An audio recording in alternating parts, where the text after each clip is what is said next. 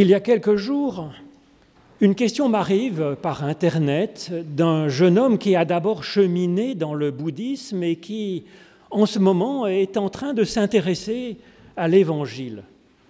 Alors il y a bien des passages dans les Évangiles qui sont directement vraiment très nourrissants, très inspirants pour un néophyte qui découvre ces textes.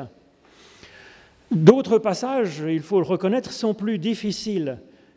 Et cet homme butait sur ce curieux passage où Jésus semble maudire, dessécher un pauvre figuier qui avait la faute de ne pas produire des figues hors saison.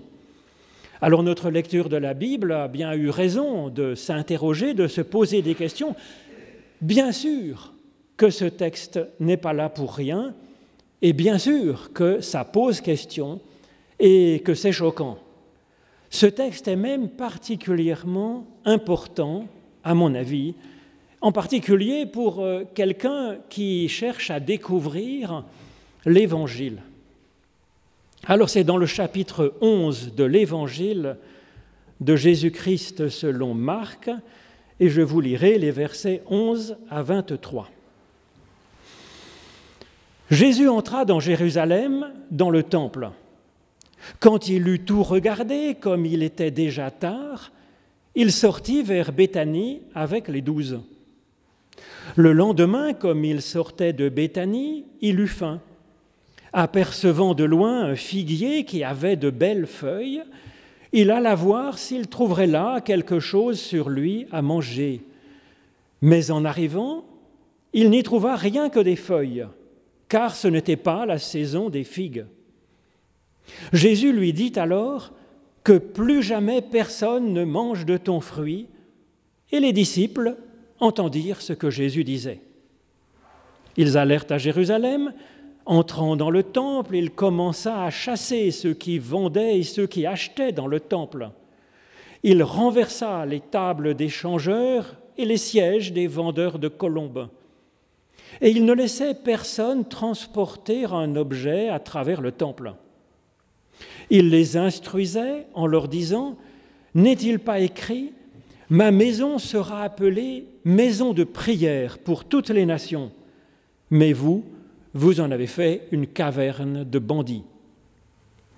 Les grands prêtres et les scribes l'entendirent, ils prirent ça moyennement bien et ils cherchaient comment le détruire.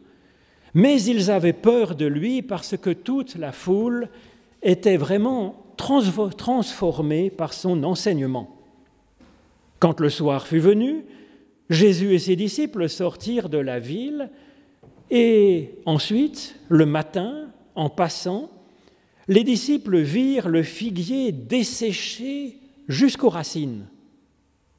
Pierre, se rappelant ce qui s'était passé, lui dit, Rabbi, regarde, le figuier que tu as maudit s'est desséché. Jésus leur dit alors, Ayez foi en Dieu, ayez confiance en Dieu.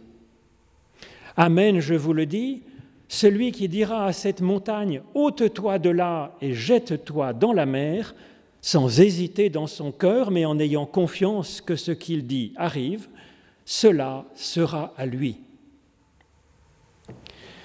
Ô Éternel, par l'étude de ces écritures anciennes, ouvre-nous maintenant à ton souffle de vie. Au nom de Jésus-Christ. Amen. Nous voyons ici Jésus rentrer en rapport avec deux choses, le temple de Jérusalem, magnifique, et un figuier aux belles feuilles.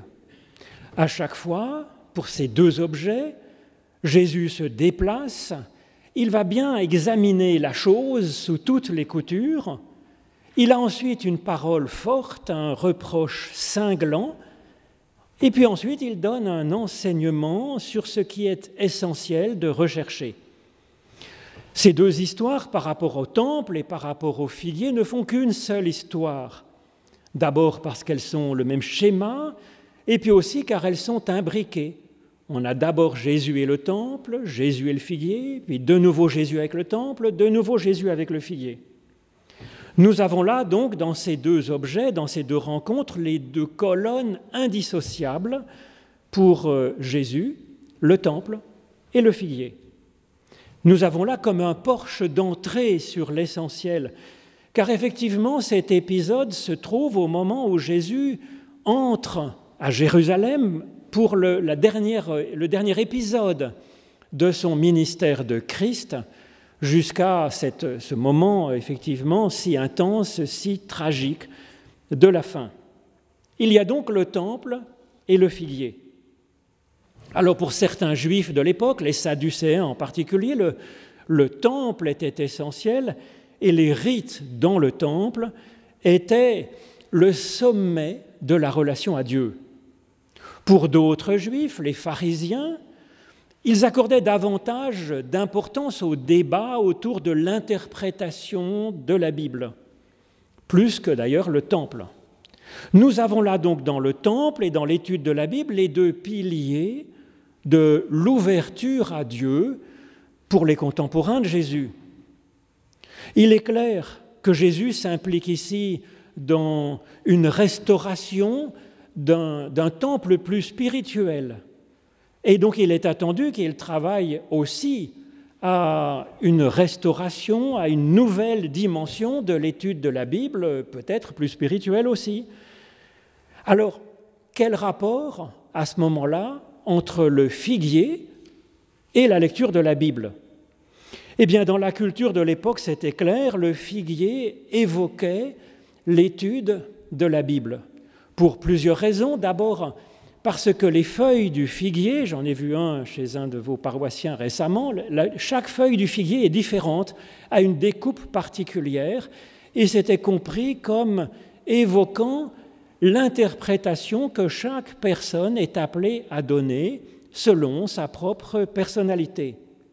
Et puis aussi, la récolte des figues est abondante, plusieurs fois dans l'année, et puis que chaque petit morceau de la figue est fécond parce que si vous regardez l'intérieur d'une figue, eh bien les graines sont disséminées dans l'ensemble de la pulpe.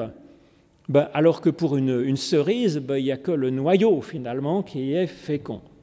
Et donc ça signifie pour euh, les rabbins de l'époque que la figue est l'image de chaque, euh, chaque parole de la Torah, chaque lettre même de la Bible, qui est féconde de, de mille façons selon donc l'interprétation que chacune et chacun va donner. Et donc nous avons là un double récit dans cet épisode que je vous ai lu, qui nous invite à développer une démarche de, de prière avec le temple et d'étude avec la Bible. Cela pour entrer au cœur même de la foi. Et ça propose donc à chacune et à chacun des lecteurs de ce texte un programme personnel de remettre l'essentiel au cœur, et puis ça propose aussi un programme pour l'Église afin qu'elle soit effectivement au service de la personne pour, euh, pour le meilleur finalement, en étant au service de chaque personne de toutes les nations. Alors d'abord, on peut s'intéresser à la démarche de Jésus dans ce récit, mais ça c'est général, c'est un principe d'interprétation générale pour tous les textes de l'Évangile, ce qui n'est pas le cas pour les autres textes de la Bible. Par exemple, dans la Bible hébraïque, Abraham n'est pas un personnage exemplaire, ni David, alors que pour Jésus c'est différent parce que les évangiles sont écrits explicitement pour nous montrer en quoi Jésus est le Christ. C'est-à-dire que ça apporte, en quoi il apporte deux choses. D'abord, qu'il est une source de salut, il nous aide d'une certaine façon à avancer, nous personnellement, et le monde entier. Et puis, deuxièmement, Jésus est le Christ, cela veut dire qu'il est en quelque sorte l'humain tel que Dieu l'a toujours rêvé, toujours espéré. Donc il y a un côté exemplaire dans le Jésus tel qu'il est présenté dans les évangiles. Donc reprenons l'attitude, la démarche de Jésus. Il entre dans Jérusalem, dans le temple. Il y a une invitation là pour nous. Cette invitation n'est pas une, indication géographique nous disant que c'est absolument essentiel euh, de prendre l'avion pour aller faire un selfie euh, devant euh, les restes du temple de Jérusalem. Non, c'est une incitation à replacer cette démarche dans, la propre, dans notre propre existence. Donc ça nous invite à nous bouger, ça nous invite à cheminer, ça nous invite à entrer en nous-mêmes comme le temple est le cœur du cœur de, de l'univers pour le juif, d'entrer dans le temple de notre corps, là où bat le cœur même de notre être, là où respire notre souffle, et puis ensuite à tout bien observer comme le fait Jésus dans le temple. Prendre le temps de l'observation, de se connaître, comme le dirait aussi Socrate, de nous connaître, de voir l'intérieur, d'entrer en nous-mêmes, d'observer en particulier, puisque c'était le rôle du temple, d'observer ce que nous mettons en place comme exercice pour travailler notre spiritualité, travailler notre souffle, travailler notre relation à Dieu. Alors effectivement, c'est essentiel d'aller même en amont de la connaissance de nous-mêmes pour voir ce qui va nous transformer en un meilleur nous-mêmes demain. Je crois que c'est là en particulier que réside notre liberté. Parce que dans la vie de tous les jours, nous agissons un peu à l'impulsion.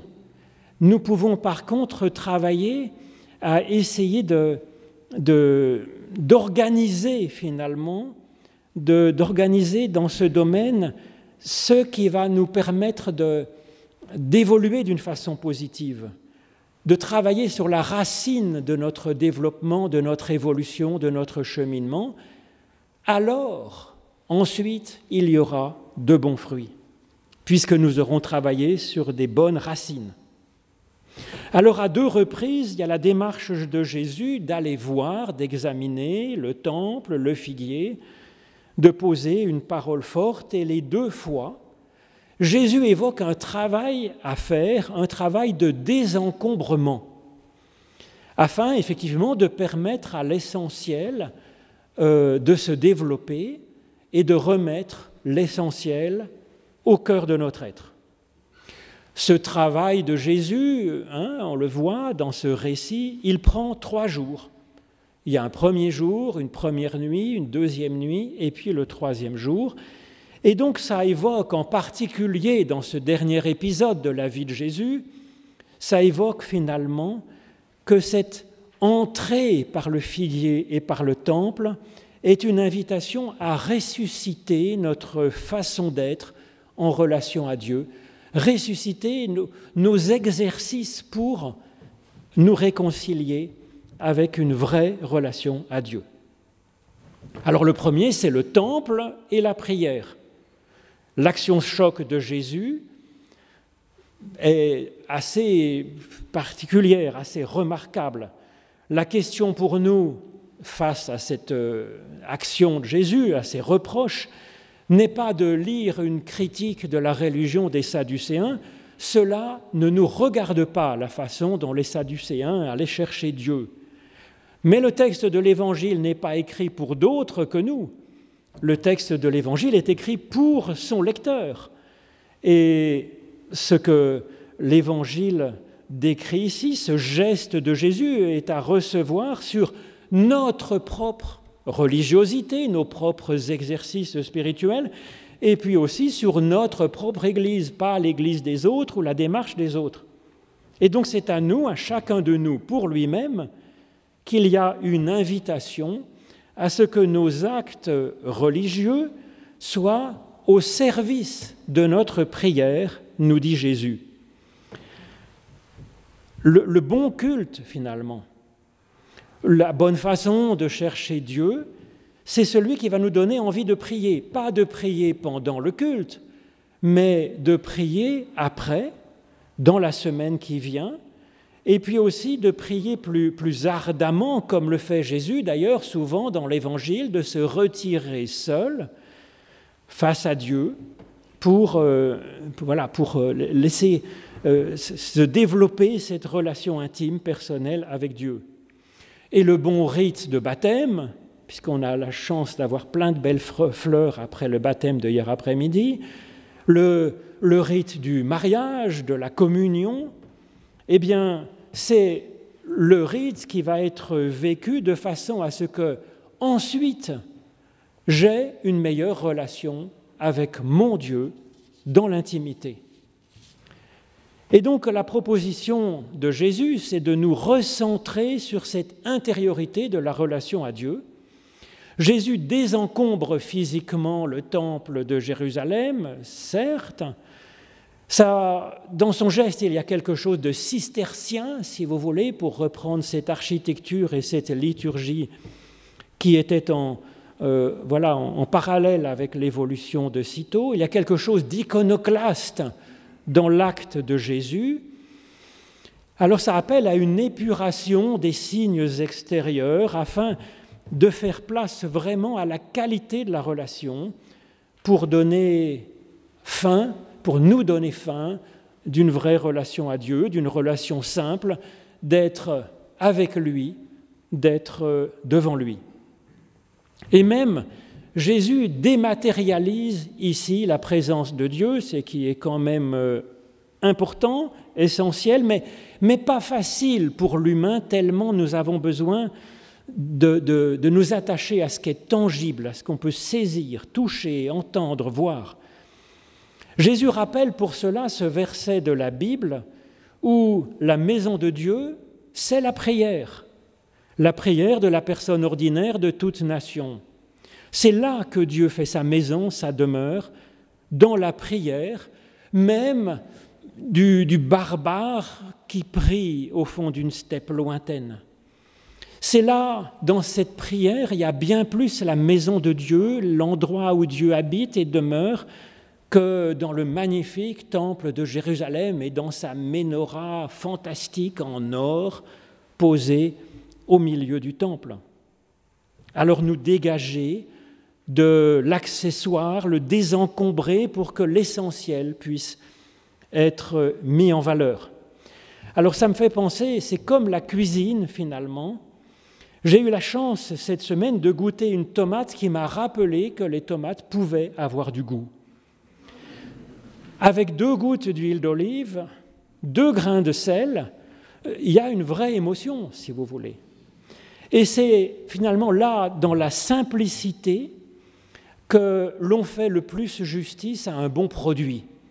Or, je suis désolé, mais l'évangile, la relation à Dieu, nous avons là le meilleur des produits. Tous les accessoires qu'on rajoute autour, ça vient finalement gâcher. On peut mettre plein de crème chantilly, du sucre et je ne sais pas quoi, ben, ça ne sera pas meilleur que la vraie bonne tomate. Alors en chemin vers le temple, Jésus, finalement, on le voit, a faim, a faim de quelque chose, et puis il voit un figuier avec de belles feuilles. Alors ça tombe bien, finalement. D'avoir faim, là encore, c'est une attitude de Jésus qui nous est proposée pour euh, notre méditation, pour euh, nous invite finalement à avoir faim. Et puisque sa fin ici vient rencontrer le figuier, ça invite à avoir faim d'études de la Bible, d'y trouver des fruits qui vont nous donner des forces dans notre cheminement spirituel vers la maison où Dieu va résider dans notre prière. Ce figuier et cette fin se rencontrent bien.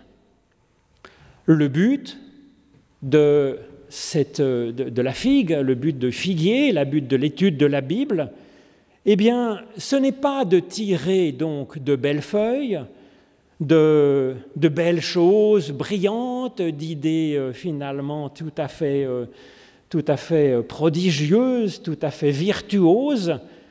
Le but, c'est d'avoir des fruits, d'avoir des fruits qui vont nourrir notre démarche vers une relation personnelle à Dieu, devenir un lieu où il va habiter à l'intérieur de notre louange, de notre prière.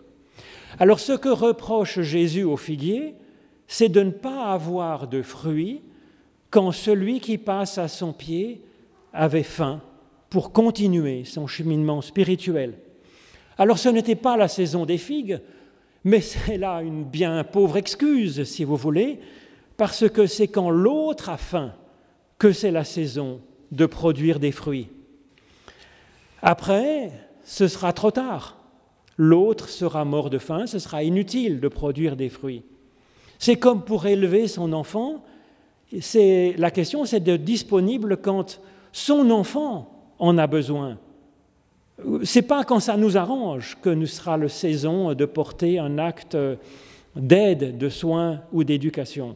Et c'est pareil pour euh, quand on aime quelqu'un, c'est pas juste produire des fruits quand ça nous arrange, c'est quand l'autre a besoin et que nous avons un fruit qui vient rencontrer à propos le besoin de l'autre. Cette logique de la disponibilité, finalement, Jésus-Christ en parle, il la met ici en geste, mais il la mettait aussi en geste, par exemple, en guérissant des personnes quand elles se présentent, même si ce n'était pas le bon moment parce que c'était le Shabbat ou je ne sais quoi pour les intégristes de l'époque. Le figuier, donc, il utilisait sa sève pour produire de belles feuilles. En hébreu, le mot feuille, c'est le même mot que la montée. Ça se dit allait comme euh, Allah, la montée, ou l'Holocauste aussi, où on fait monter la victime en, fumée. Donc bravo pour la belle élévation que représentent ces feuilles, ces magnifiques interprétations virtuoses, poétiques euh, qui étaient proposées là par, euh, par les savants. Donc oui, il y a une vraie élévation dans ce travail d'érudition et d'interprétation. Seulement cette interprétation, elle ne sera bonne que si elle produit des fruits, des fruits qui nourrissent un cheminement spirituel pour ceux qui passent au pied et qui en avaient besoin. Le figuier que dénonce Jésus, il a une élévation pour la fierté de soi-même finalement, montrer à quel point il a une belle interprétation euh, rivalisant de beauté avec euh, une autre feuille à côté qui a une autre découpe.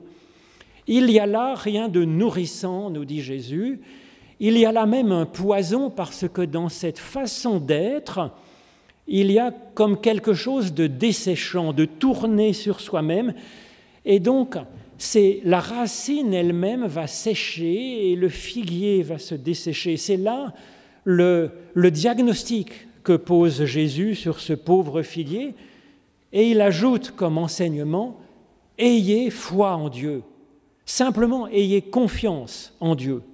Voilà le fruit qui nourrit pour avancer sur notre cheminement de prière et pouvoir avoir une prière sincère et vraie, personnelle. Et cette confiance en Dieu, ajoute Jésus, elle rend formidablement efficace notre prière. Elle permet de faire ce miracle fort utile, de pouvoir dire à cette montagne, ôte-toi de là et jette-toi dans la mer. Alors là encore, cette promesse de Jésus tombe bien, car je suis sûr que votre rêve le plus cher était de pouvoir dire à telle ou telle montagne, eh bien, de pouvoir se jeter dans la mer euh, des Caraïbes, par exemple. Non, ce n'était pas votre rêve, je me trompe peut-être, mais ça aurait dû être votre rêve, je pense, car effectivement, c'est cela qui va nous permettre d'avancer, effectivement. Jésus nous fait cette promesse que nous allons y arriver par nous-mêmes, par notre foi. Or, c'est ce qu'il mettait en acte ici puisqu'il débarrasse finalement dans le temple et dans le figuier symboliquement toutes ces sortes de fausses élévations pour, euh, pour euh, soigner notre capacité à avancer, soigner cet accueil de, Dieu à l'intérieur du temple de notre être. Il jette tous ces artifices qui se prenaient pour de véritables élévations. Et dans un certain sens, donc Jésus accomplit et nous dit que nous serons capables d'accomplir cette espérance d'Ésaïe dans ce fameux livre de la consolation. Consolez, consolez mon peuple, dit l'Éternel. Parlez au cœur de Jérusalem et criez-lui que son combat est terminé.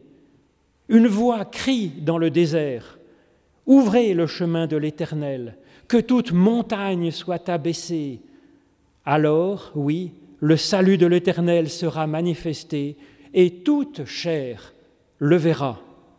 Qu'il en soit ainsi pour vous et pour les vôtres autour de vous. Amen.